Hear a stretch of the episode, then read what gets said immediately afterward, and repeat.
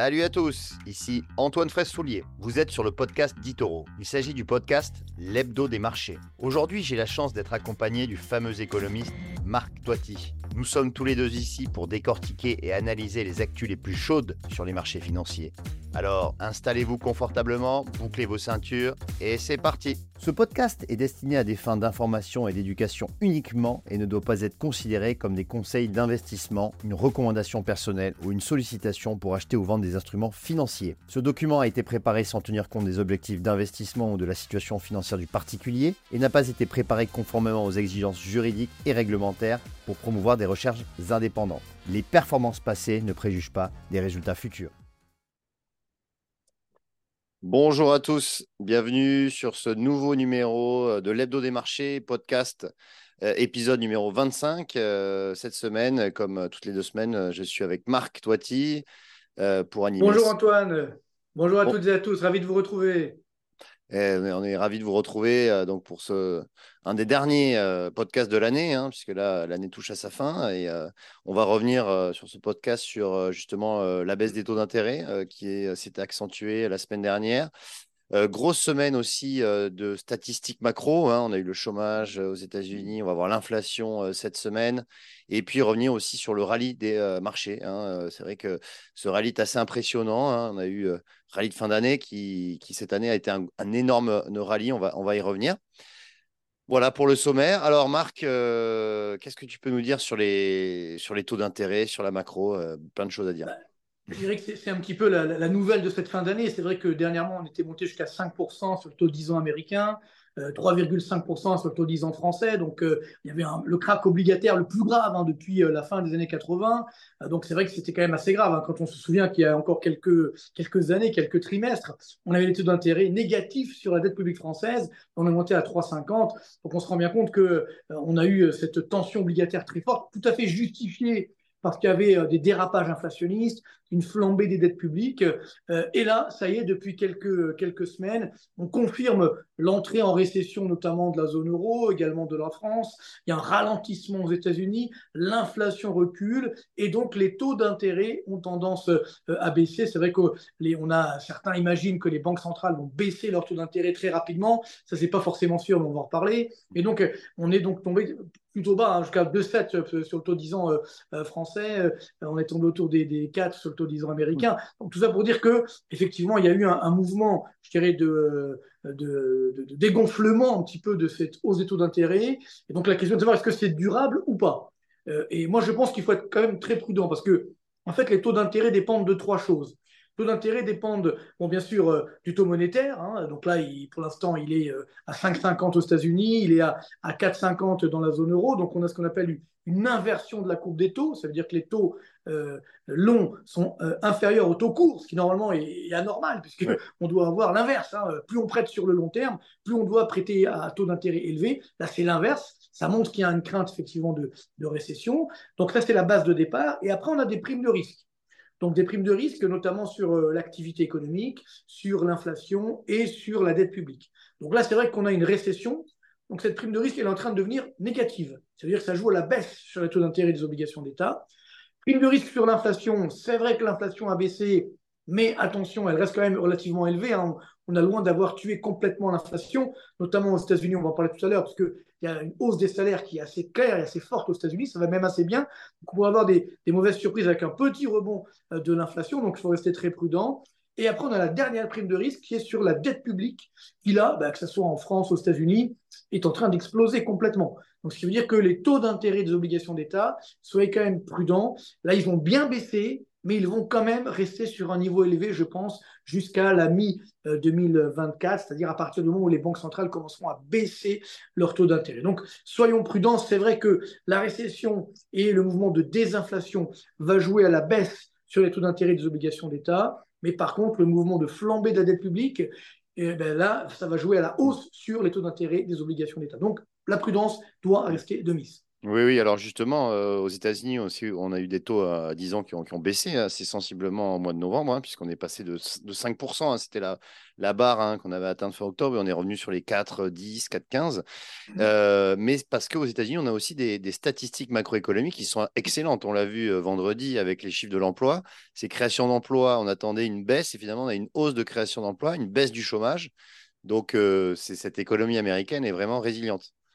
C'est vrai qu'on a une dynamique américaine qui est assez incroyable. Là, on a eu les chiffres également de l'investissement des entreprises. Donc, on peut dire que le plan Biden, entre guillemets, a fonctionné. Hein. C'est-à-dire euh, le plan qui, justement, voulait miser sur la nouvelle économie, euh, sur l'économie verte, entre guillemets, mais pas seulement, hein, sur le numérique également, tout ce qui est également intelligence artificielle, nouvelles technologies de l'énergie. Les Américains ont également bénéficié du gaz de schiste, etc. Donc, c'est qu'on a une croissance américaine qui est très forte. Donc quand on dit que la Réserve fédérale va baisser ses taux d'intérêt très rapidement, très fortement, ce n'est pas sûr parce que mm. a donc euh, un bon niveau de la croissance.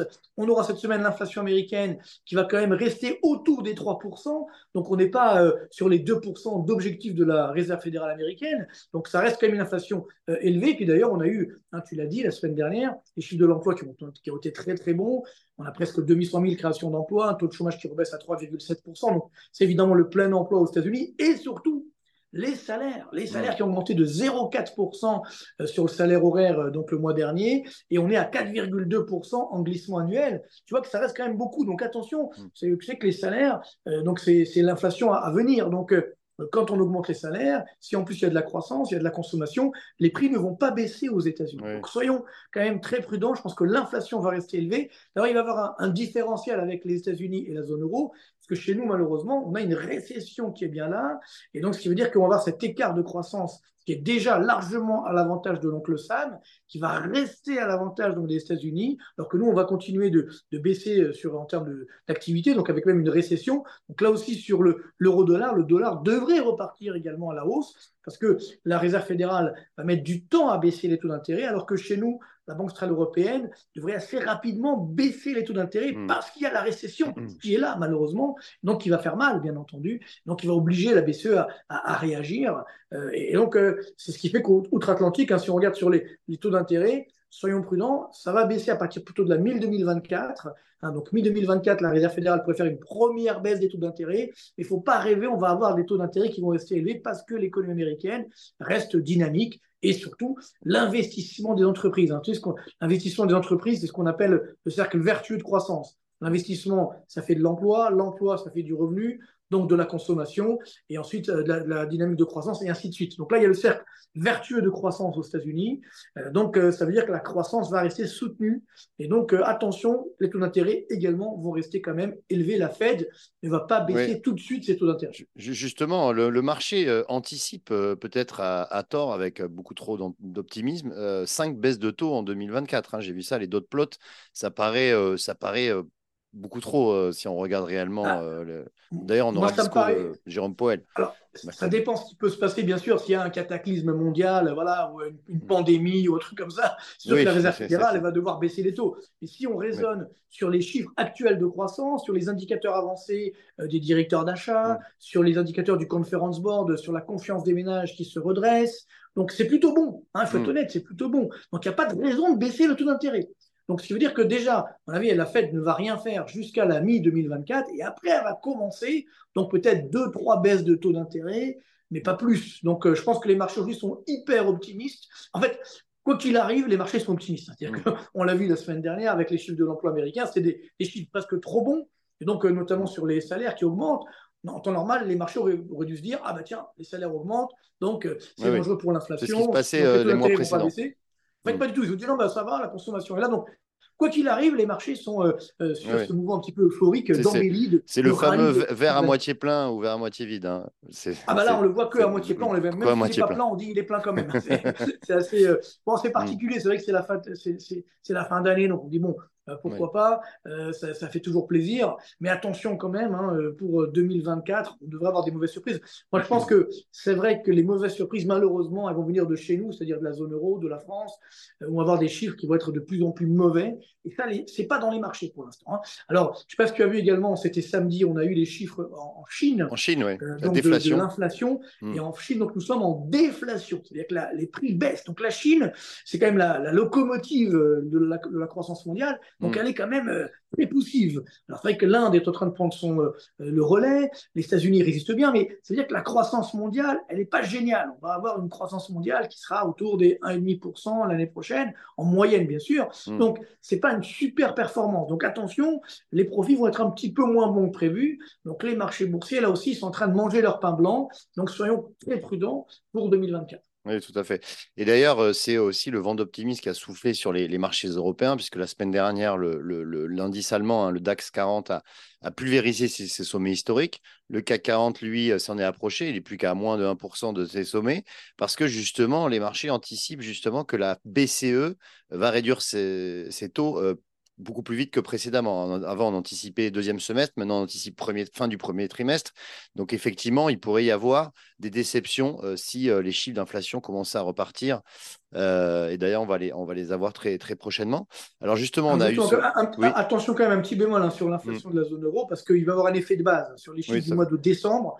Comme l'année dernière, ça avait baissé et que là, ça va un petit peu augmenter. Donc, comme euh, l'inflation, c'est un glissement annuel, il peut y avoir une petite surprise dans la zone euro notamment, où les prix, donc euh, l'inflation du mois de décembre, remonte un petit peu. Attention, qui pourrait... Euh, là aussi, ça va être très compliqué pour la, pour la Banque centrale européenne, mais je pense qu'évidemment, elle va baisser les taux d'intérêt, c'est inévitable. Euh, le seul problème, c'est que si elle baisse les taux d'intérêt, ça va faire baisser l'euro. Si l'euro baisse, ça va faire augmenter l'inflation importée. Donc mm. l'inflation va rester élevée. Donc on aura quand même ce, ce risque de stagflation avec une récession, une, inflation qui va quand même rester élevée. Donc euh, soyons quand même prudents et surtout, surtout, le problème, c'est la dette publique la stabilité de la zone euro d'un point de vue de la dette, que ce soit en Italie, en France. Ça va être très, très compliqué à gérer en 2024.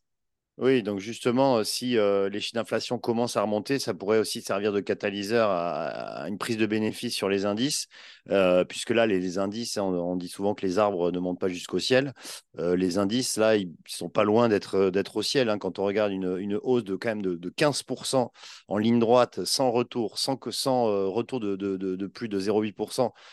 C'est quasi, enfin, c'était pas arrivé depuis 4 ans hein, d'ailleurs.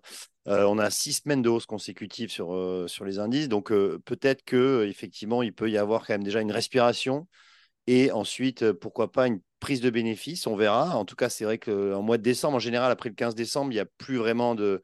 d'opérations. Hein. Les, gérants de portefeuille ont, clôturé leurs comptes, ont clôturé leur portefeuille. Il n'y a plus vraiment de, prise de risque. Donc, effectivement, on va faire attention justement en début d'année prochaine, en tout début, de, début janvier, voir s'il peut y avoir une correction. Certainement, c'est vrai que, comme tu l'as bien dit, hein, je veux dire, quand on a fait plus 15%, que le mm. CAC est au-dessus des 7500, bon, il faut savoir prendre ses bénéfices. Hein. Moi, je pense que là, euh, ça commence à mm. devenir un petit peu cher. Donc, il faut quand même rester, rester mm. extrêmement prudent et on aura certainement une correction euh, parce que justement, là, c'est quand même ces dangers qu'on ne veut pas voir mais qui sont toujours là, notamment sur l'activité au niveau mondial et notamment dans la zone euro, sur les dettes publiques, il y a toujours cette crainte qui est là. Euh, je regardais même sur les bancaires, attention, hein, il y a quand même des cadavres dans les placards ici ou là, euh, notamment dans les banques italiennes, peut-être même mm. une ou deux banques françaises, on ne sait pas trop, une banque américaine. Donc, attention, hein, je veux mm. dire, là, entre guillemets, ça va trop bien. C'est-à-dire que c'est vraiment c'est la ligne droite. Euh, hmm. tout est bien, euh, je dirais, euh, hmm. tout est pris pour le bien, entre guillemets. Donc, bon, il faut prendre hmm. un petit peu de recul et bien prendre conscience qu'on a mangé notre pain blanc et que maintenant, il faut un petit peu prendre des bénéfices. Ça repartira ensuite, évidemment, à la hausse. C'est ce qu'on avait dit il y, a, quelques mois ici même. Hein, quand ça va nettement en baisse, il faut ensuite, évidemment, repartir à l'achat. Et là, maintenant qu'on là, on a fait, je pense, l'essentiel de l'année, ben voilà, il faut repartir, redevenir prudent, enregistrer la baisse qui va arriver et ensuite on repartira sur des, des meilleures dynamiques pour 2024. Mais écoute, on, commentera ça avec grand plaisir euh, début avec 2024. On refera donc le podcast. C'est le dernier podcast de, l'année, hein, vraisemblablement, euh, pour l'hebdo des marchés. Ben, comme tu veux, moi, il n'y a pas de Moi, je suis avec, vous, donc, euh, on verra si, si, on, en fait. Bonne fête. Et puis, et puis donc, voilà, on se verra pour souhaiter les vœux donc, très, très rapidement pour dresser les perspectives de 2024. Exactement. Merci euh, de nous avoir euh, suivis. Euh, merci pour votre fidélité et n'hésitez pas à vous abonner donc à la chaîne YouTube Itoro France. À bientôt. Bye, à bientôt. Ciao. Vous venez d'écouter Digest et Invest, le podcast d'Itoro. Pour plus d'informations, veuillez vous rendre sur itoro.com.